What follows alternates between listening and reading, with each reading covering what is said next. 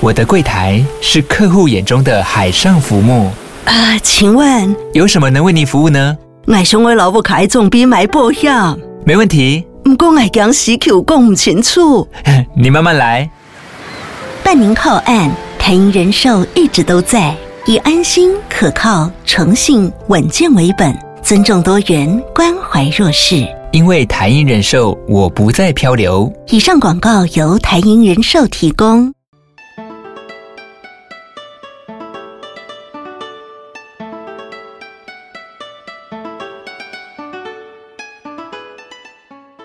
大家好，欢迎来到姐姐们的旅游圈。我是香香姐姐，我是米粒姐姐。快要过年了，欸、是呵呵好快哟、哦！虽然过了个元旦，但是兔年马上就要扬眉吐气了，大家都要大展宏兔了。我最近学了好多关于兔的形容词。然后前程哎，前程似锦哎，锦锦绣前程似兔哦，前程用。前兔前兔似锦，我以为啊，对前，我以为你要讲前兔后翘，有啦，年轻的时候是这样，没错啦。对 对啊，前途似锦就是跟跟兔有关的啊。今天就开始来讲，因为过年嘛，大家有大把的时间可以出去玩啊，所以一般大家都都会走村嘛。那我们就来介绍几个呃，可能台北近郊大家都还蛮爱去的一个地方。嘿嘿，又是那一那一瓶酒吗？水晶酒。对，上次喝了一半，水晶酒喝了九份。对啊，那我们就来接下半水晶酒，就喝来来喝下半部，就讲金跟水，嗯、对，金瓜石跟水南洞这两个地方。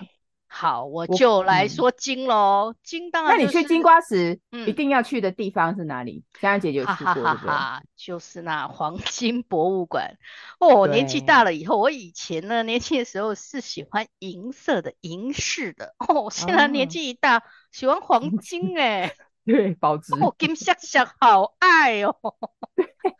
哦，所以所以呢，金瓜石跟金子有关。对，跟金子有关哈。嗯那其实他是在那个，嗯、因为之前有日治时代嘛，所以呢，其实，在那个昭和八年，也就是呃西元的一九三三年吧。然后呢，嗯、因为金瓜石其实就是呃紧邻着我们刚呃我们这之前说的九份，然后这一个整个地区呢，嗯、其实有一个采金实业，形成一个聚落，所以呢，那个四周的那个山顶啊，呃就是那个我们采。采金的那个矿山呢，长得很像一个植物，它很像大南瓜。然后我们台湾人说南瓜叫什么呢？台语叫什么？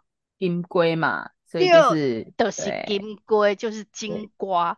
后来所以这个地方就叫金瓜石。金瓜石去了金瓜石，刚刚说了，我很爱黄金，有钱就是黄金。要了解金瓜石的历史哈，就是第一站你如果大家对金瓜石不了解，像我们那种。常常因为离太近了，所以三不五时，大概平均一两个月都要去一次金瓜石那边嘛。那对不了解第一次去金瓜石的人，一定要去那个黄金博物馆逛一次。没错，黄金博物馆呢，其实它就是一个园区了。它虽然所谓的博物馆，嗯、可是它其实是个一大片的园区。嗯、主要是因为之前呢，呃，在这边是一个呃采矿的矿区，因此后来因为渐渐没落，嗯、然后呃也由这个政府呢把它给盘点或者是建设成一个黄金博物馆。因为现在已已经没有可以淘沙的地方了嘛，好、嗯，然后所以它就体验呐。就是你你捞不到金了，只能体验。对，它就变成一个参观旅游的地方哦。那里面很丰富哦。有些人是说，哈、嗯，他一天在那边混在里面，都是觉得非常有趣的。因为它的整体的，它不管是说有包含体验活动啦，还是有参观的行程啊，他们都觉得很有趣。好，嗯，那我我先说参观的行程好了。一进去呢，其实有一个呃，因为它是日治时代嘛，因此它的那个建筑就有点是日、嗯、日式的建筑，所以它有一个四联栋。嗯、那这个四联栋啊，事实上是当时候所谓的台金公司的一个、嗯、一个馆舍，就是呃里面就是工作人员啊，或者是他们的官员在在住的地方。可是它有四联栋，你可以了解到它里面那个日本宿舍，然后建筑的一些的特色。嗯。嗯，四联栋我有去过啊，它其实就是比较，哦、嗯，它是属于比较呃组组长级的职员在住，那有那所以它是等于说，因为它是四户人家住在一起的，然后它就所以它就叫四联栋。目前是，那他以前其实有很多栋啦，它只是目只是我们现在看到的是它后来是有保留下来，然后特别做过整修的。所以你就可以知道哦，原来以前日治时期的那种人家那种员工宿舍是长这样子的。对。然后接下来呢，我们就要往上走喽。往上走大概一分钟，你可以、嗯、其实可以有一个炼金楼，有没有？这时候这里有很多金子，就是在这边炼出来的。对啊、呃，那他他当然是希望说，呃，告诉大家说，哎，这里当年他是怎么样的，有一些历史的影片可以看。那呃，有一些互动的体验也可以让各位了解。嗯，嗯，那接下来呢，我们又走着有一些那个呃金属的工艺馆，主要是因为、嗯、呃金子它其实延展性很高，所以它其实可以打造各种各式各样的，不管是首饰啊，或者是工艺品，它在这边会、嗯、会告诉你我们台湾金工的发展是什么样子。嗯、接下来我们就。继续走喽，走到一个叫做金属工艺馆对面的有一个步道。那这些步道呢，嗯、其实有一些攀附在墙面那个蕨类哦，有，嗯，因为它是因为相对比较高嘛，比较潮湿嘛，对啊，对，它会有一些蕨类。对了，我我想这到说到这里，我想说一个特别的事情，因为黄金博物馆其实在周边呢，它会号召一些呃附近的居民或者是有志之士呢来当志工。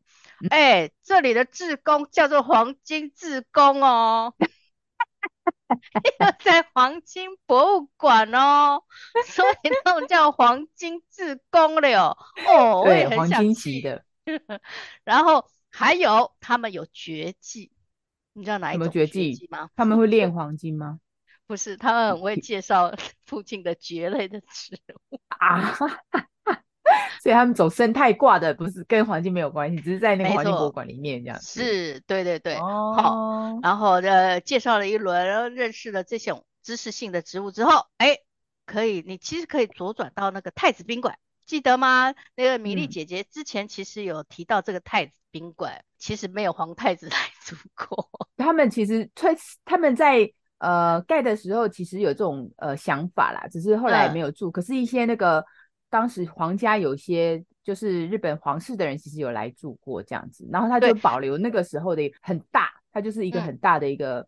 呃，那个合合适的建筑，就有点像那个呃皇家的行馆嘛，所以嗯嗯嗯呃那里面的那个花花艺啊、灯石灯笼啊、庭园造景啊，其实都很漂亮。不过它现在刚好在、嗯、我看了一下资料，它在整修，所以目前是不能参观。一般如果你可以去看的话呢，它也只能在那个呃房子的外围参观，它是不让你进到房子里面，因为它是古迹嘛，所以你不能，嗯、你只能沿着外围这样看。可是就是这样子的话，你就可以知道说哇，原来。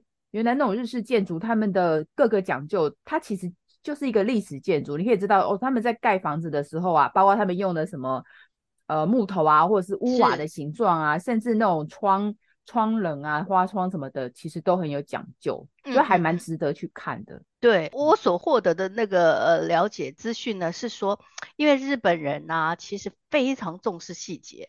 本来呢，本来啦，我我我也是看这个资料，是说其实真的是皇太子要来住，所以呢，他就派了很多，因为他们的那个先遣部队就派来了七八次，主要是要说，嗯、哦，皇太子来的时候他会想到什么，他会看到什么，他要住到什么，他要用用到什么，所以哦，七八个先遣部队就把这些都 set 好好的，嗯、对，要是要迎接皇太子。但是他没有来，有他有来过台湾，只是他只是没有去没有去这个，对对对对，对这个没有住进那个太子宾馆。好哦，那我们接着往下喽。我们经过了所谓的那个轻便车道了，这个还好，就是它的那个采矿时期的一一个、嗯、一个运输的系统，运输的路线。我要说到重点了，重点就是那个黄金 馆，嗯、哇，黄金，哎有。有有，啊、有黄金哦，这，个黄金了不起了。一楼当然是那个呃，它是因为整建后展示嘛，然后所以一楼有一些展示啦，地下坑道的秘密啊，然后矿矿山的生活啊。哦，二楼很厉害咯，真的很厉害。它叫做它有一个，听说呢，你它呃呃，这个也是传说啦，就是说，如果你带得走，你徒手可以带得走，就给你。最好是，他就他那个他那个是镇镇馆之宝，就跟那个故宫的翠玉白菜一样啊，就是很大，他那个黄金金光闪闪水气沉掉，你知道吗？可是很重。哎、欸，它有世界纪录的，它是重量是两百二十公斤，吼，然后目前的价格听说是两两亿新台币了。对，黄金价格高的话，所以它因为两百二十公斤，谁扛得走啊？所以有有一点小小的那个，我不知道是玩笑还是干嘛，说你扛得走就给你。嗯可是事实上没有人扛得走，哈。对。然后它其实还有一个，呃，我们这个年代知道的这个，它是有一个影剧集电视剧叫做《转角遇到爱》。哦，对，我知道以前的偶像剧啊，他有在四联洞那边取景啊。对对对，就是四联洞，四联洞不是在这个黄金那个。转角遇到爱主主角好像是罗志祥跟那个大 S 吧，好像是，我不是很确定。嗯。好，总之他他因为他们本来其实剧情是在台北东区发展的，然后好像在吴兴街，然后有一个日式的建筑，可是事实上他们是在这个四联洞拍的。嗯，对对对对，嗯。好，那接下来我我我想说的是，最近啊，那个、嗯、呃，这个黄金博物馆其实有一个很很特别的，它叫做 哦，它它现在有那个 VR 的体验，你知道吗？你你之前你不是讲过说你去那个金瓜石？你有去去走那个坑道？以前那个矿坑的坑道不是工人挖矿的话，就是有个坑道嘛。所以黄金博物馆里面其实你们好像有去体验过，走过那个坑坑道，对不对？对，那个坑道很特别，就是它到了地底当呃让大家有那个挖矿的那个情景，因此你要戴的那个头盔哦，嗯、就是、嗯、呃进到矿坑以后。嘿，怕防落石，然后呢，又有那种那个坑道的那个感觉，然后进到里面好像你要挖坑一样，然后所以就等于你是矿工，然后呃体验当时的那个情况。可是事实上呢，目前呢、啊，就是前不久而已哦，他们就是把那个哎，因为那个黄金博物馆所展示出来或者是呈现出来的那个是说总长是六百多公里的那个坑道，然后呢，因为大大小小，所以六百多公尺。公里公里哦，坑道哦，你说全部金瓜石那边是不是？对，所以你看蜿蜒来蜿蜒去的这个坑道，哦、它有六百多公里，然后竖的就是直的呢，它有一些的水井，它是贯穿下来。哎、嗯，你看这个像什么？像一个迷宫，很像那个，很像那个叫什么啊？蚂蚁。蚂蚁巢穴有没有在里面？没错，是的。所以呢，他们就呃呃请人呢把这个模型变成一个、嗯、呃那个呃立体的模型。告诉大家说，哎、嗯欸，你知道吗？虽然我们看哇，放眼望去是一个金矿山，事实上它其实模型就是弯弯延延的啦，哦、然后直的啦，然后它是长怎样啊？嗯、其实很很受到那个模型的这个 fans 很喜欢，它就其实它等于是可以透视。呃，金瓜石矿山到底是怎么挖掘出来的？然后就是有点像剖面图啦，就把山剖开一半，就看得到里面的那个嘛，对不对？没错，没错，没错。嗯嗯，呃，它还有一个特别体验啦，就是淘金体验，真的可以淘金哈？有金？真的可以淘过吗？有，他就给你那个一把的沙，然后呢，你就要清洗，它就是等于那几个步骤，你挖到沙，然后清洗，然后捞出来，再清洗，再清洗好、嗯、好多次，然后哎，你真的有嘞，那个呃晶晶亮亮的那个金粉金粉，其实看得出来啦。对，然后呢，可以可以带走吗？对，可以带走，他就给你一个小瓶子，哦、然后带着，嗯、有没有、嗯？我们其实有一种小项链，然后一个小玻璃瓶，然后变成就是那种小瓶子。嗯，嗯这个呢、嗯、是一般的行程，可是事实上，如果你行有余力啊，你还可以到这个黄金博物馆附近的这个景点哦。我我觉得米粒姐姐对这一块非常的熟悉，我们请米粒姐姐帮我们说明。哦，我跟你讲，金瓜十九份呢。我我身为一个常常跑那个台湾的人哦，嗯，其实我大概我我很喜欢去九份金瓜石。那九份跟金瓜石比起来，我个人更喜欢金瓜石的氛围，因为它那边没有九份人那么多，嗯、然后再加上它那边的呃整个山景啊，还有一些沿路的景观啊，其实都给人家感觉就是慢慢的感，慢慢的一个氛围。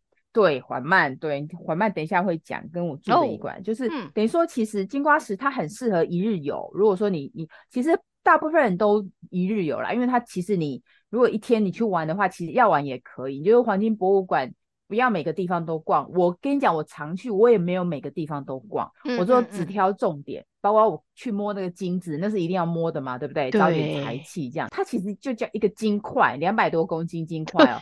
然后后面它其实外面有一个那个透明的亚克力盒，嗯，对，透明的亚克力盒弄的，它有钻个洞嘛，所以你要手要伸去伸进去那个才摸得到金子。哎，那个地方 always 因为大家都要拍照嘛，所以 always 都在排队，你知道吗？它是在二楼。金子是放在二楼了。嗯、那你刚刚讲的那个坑道体验，它那个是本山五坑，就是它以前的那个金瓜石的截取其中一段，然后修复。所以你其实你去逛的那个坑道，不是不是那个哦，它是真的、嗯、是有人有真的有矿工去把它架架起来的，这个体验还，而且它还有一些那个呃，它有放那个类似声响，就是你进去里面会感觉到有声音，就好像有人在敲石头挖矿的声音，就是那种很身临其境情境。对对对，这是我去那个黄金博物馆，就觉得哎，其实你你你去了那个那个地方可以一去再去，我觉得还不错。那这是一日游的部分嘛？那呃一日游其实如果除除了这边的话，有时候你可能时间够的话，你就可以其实从因为你是从那个北海岸的公路上嘛，一般都是从那个东北角海岸上来嘛，嗯、对，一一边、嗯、我们那时候上次九份讲，你一边可以上九份，然后另外一边就可以上金瓜石，它是有点像。呃，一个一个 Y 字形上去嘛。那你要上金瓜石之前，其实会经过水南洞。嗯，我们刚刚讲的水水金九水金九的水。对对对对，水南洞南是三点水的南，它其实应该是三声呐。水水水难水难，这个很难念，就反正水难洞，水难洞 好诡异的。反正你 那个 K 注音传 K 注音的话，一定要三声就对了哈。我们就讲、嗯、姑且叫水南洞。为什么有水南洞这个地方呢？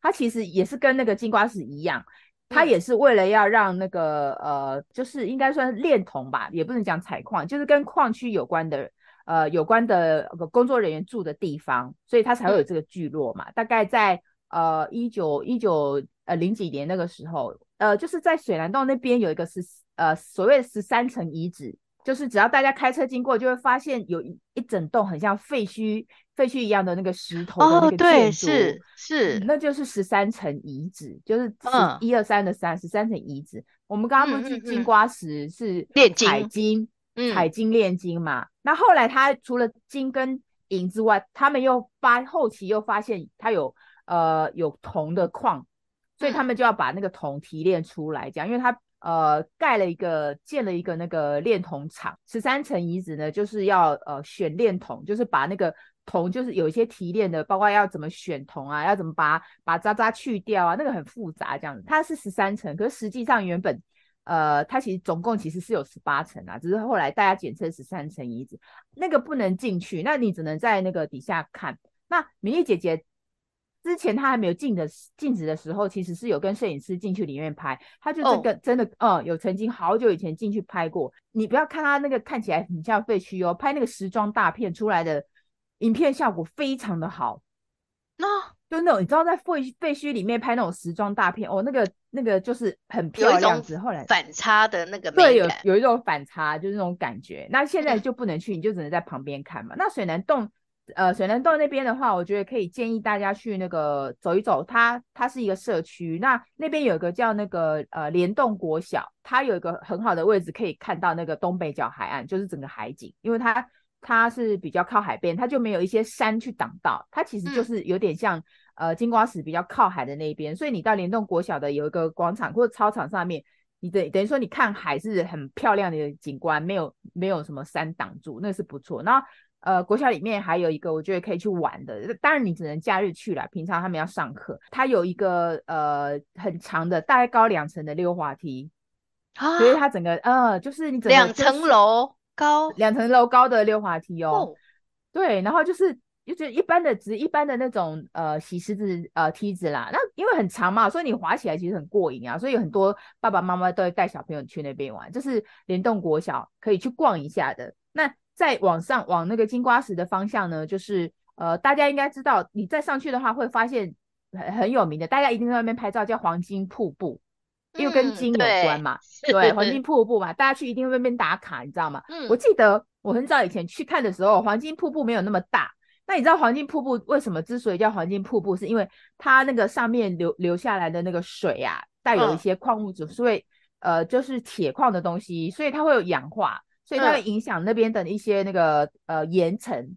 所以那个岩层看起来都很像。很很像那种折色，你知道，就是有点像咖啡咖啡的，哦哦哦，像黄金那样子，然后用水流下来嘛，oh. 那就跟瀑布一样，所以大家习惯称为黄金瀑布。时间越久，它侵蚀的那个呃岩层就越大，所以那个瀑布本来小小的，我记得以前去没有那么大，就这几年一去它就越来越阔，就等于说，嗯，这种水就是带有一些呃氧化矿物质，对，它就会让没有办法。长那些绿草啊，或者是植栽嘛，哦、所以它就等于说完全没有植物了，嗯、所以它等于说越来越大，就变得瀑布哇，越来越壮观，也蛮漂亮的这样子。嗯就是呃黄金瀑布的部分。呃，去金瓜石的话呢，我觉得建议大家就是还是可以去呃逛一下那个呃呃老街。你看九份也有老街嘛，对不对？金瓜石也有老街，欸、然后金瓜石的话叫祈堂老街，祈祷的祈，然后那个。嗯呃，教堂的堂，祈堂老街。然后它这个祈堂老街其实跟九份一样，嗯、因为它一样是三层，它跟九份一样也是三层，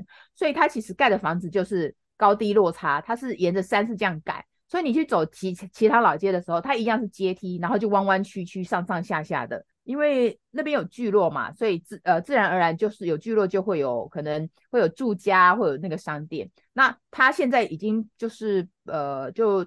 大部分都已经盖成水泥房了啦，不过还是有保留一些老房子，就是你可以看到比较比较老的房子，在六十年、七十年的，因为可能一些老人家都走了，所以就是有一些呃比较废弃的没有在用，所以就有一些那个呃餐厅业者啊，就是把那个地方租下来，然后就经营成咖啡馆哦，所以你去逛氛围哦，对对对，很漂亮哦，就是里面比较有名的咖啡馆叫散散步。哦，散散步，好有趣。对，它是在那个、嗯、呃其他老街。其实其他老街你走一走，其实是可以走到那个黄金博物馆，可以可以跟黄金博博物馆连在一起的。嗯、然后它就是刚好在那个黄金博物馆，它比较散散步比较靠近那个黄金博物馆那一区。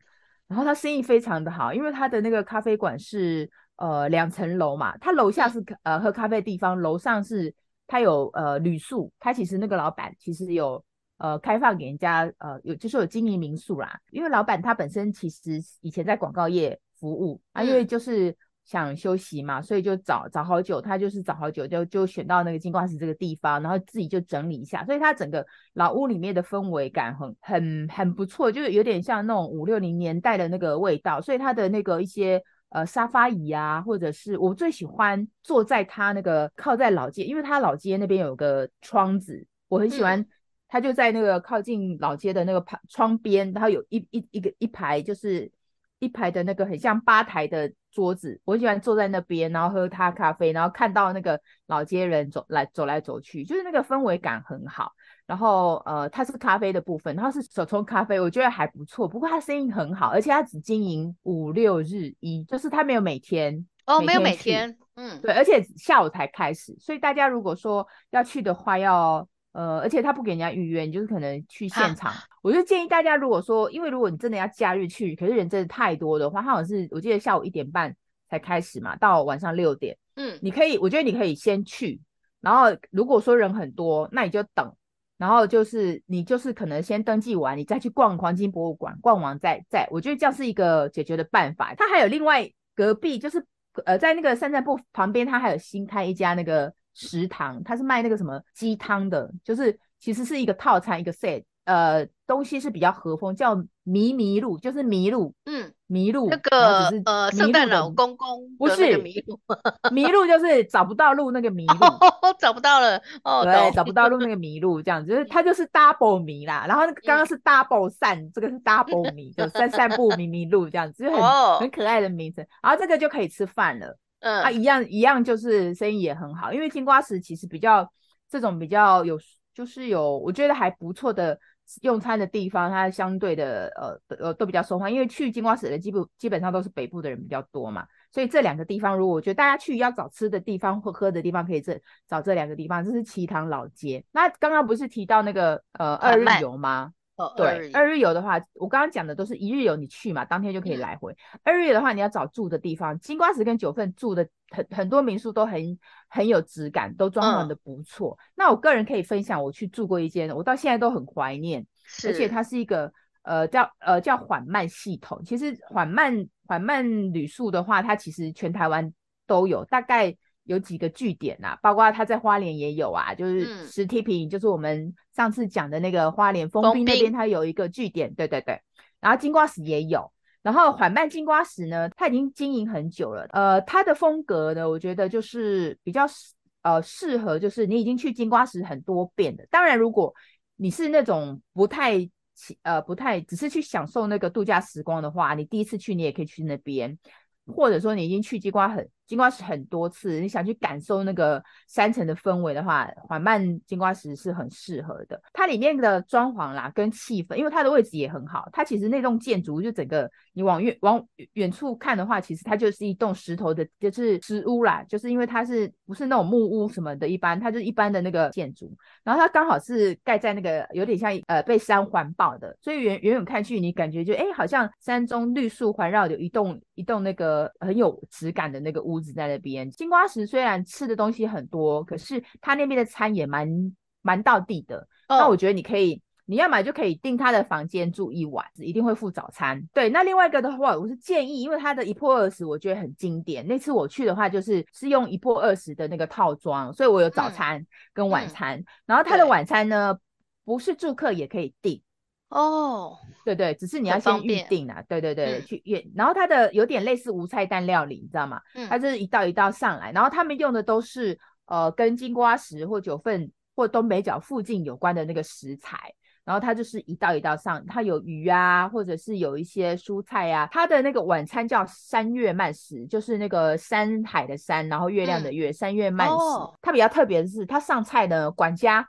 一定会跟你解释每一道菜的由来跟故事。嗯，我觉得就是你用餐吃之前，然后听他这样讲，你会对那个料理会更有印象，变成一种享受。因为对对，我觉得这种用餐，哦，这种用餐用餐的模式，我觉得很有意义，因为你可以吃到你你就知道，就说，哎，你吃的这道料理是怎么来的，然后厨师怎么做的，味道，它的菜色就是当时当季，所以你就是可能冬天去的话，它就是冬季的食物这样子，我觉得很丰富。然后呃，这个是晚餐的部分，然后它其实也有提供下午茶。那下午茶，我记得我上次去的话，我就印象很深刻，它是呃吃那个就是有点像甜点啊。你除了有饮料以外呢，就是有甜点。那天我喝的是那种有点像白木耳的那那种甜汤，可能配个小饼干或什么。这个是下午茶，你就只要你三点 check in，呃，因为它有时间，你就是三点进去的话，就有机会尝到下午茶。这个是下午茶的部分。其实你要讲也可以讲说是一波三十了，呃，哦、也不能讲一波三十啦，三十就是还要含中餐，它是没有含中餐的。对，小点心。早餐的话，它就是那种很丰富的那个九宫格，嗯、就用九宫格，然后都小碟子这样子，嗯嗯嗯、那也是有蔬菜啊什么的，其实是很丰富，就还蛮精彩的。这是我觉得去金瓜石两天一夜是真的，大家可以去那边住一下。然后，嗯、当然如果呃你去的，你还也金瓜石那边在民宿真的蛮多的，你就自己看。呃，就上 Google 搜寻一下，我觉得也也可以，就是帮自己安排金瓜石呢，就是有不同的节奏。呃，一日游的话，你就可以呃去逛一逛那个呃，像姐姐提的黄金博物馆，我是真的觉得强力推荐，第一站最好去黄金博物馆，你对金瓜石的历史才会了解，然后你就慢慢的再去周边逛一逛，这样子，大概原则上一到二日。呃，就都可以这样去安排，那你的那个新年假期就会非常的丰富了。嗯，好赞哦！过年应该知道去哪里玩了吧？啊、没有错。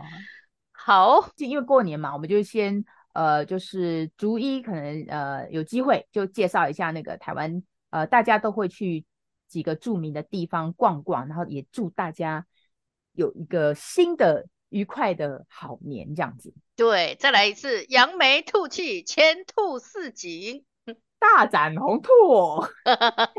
好哦，OK，, okay 那先这样喽，好拜拜，拜拜。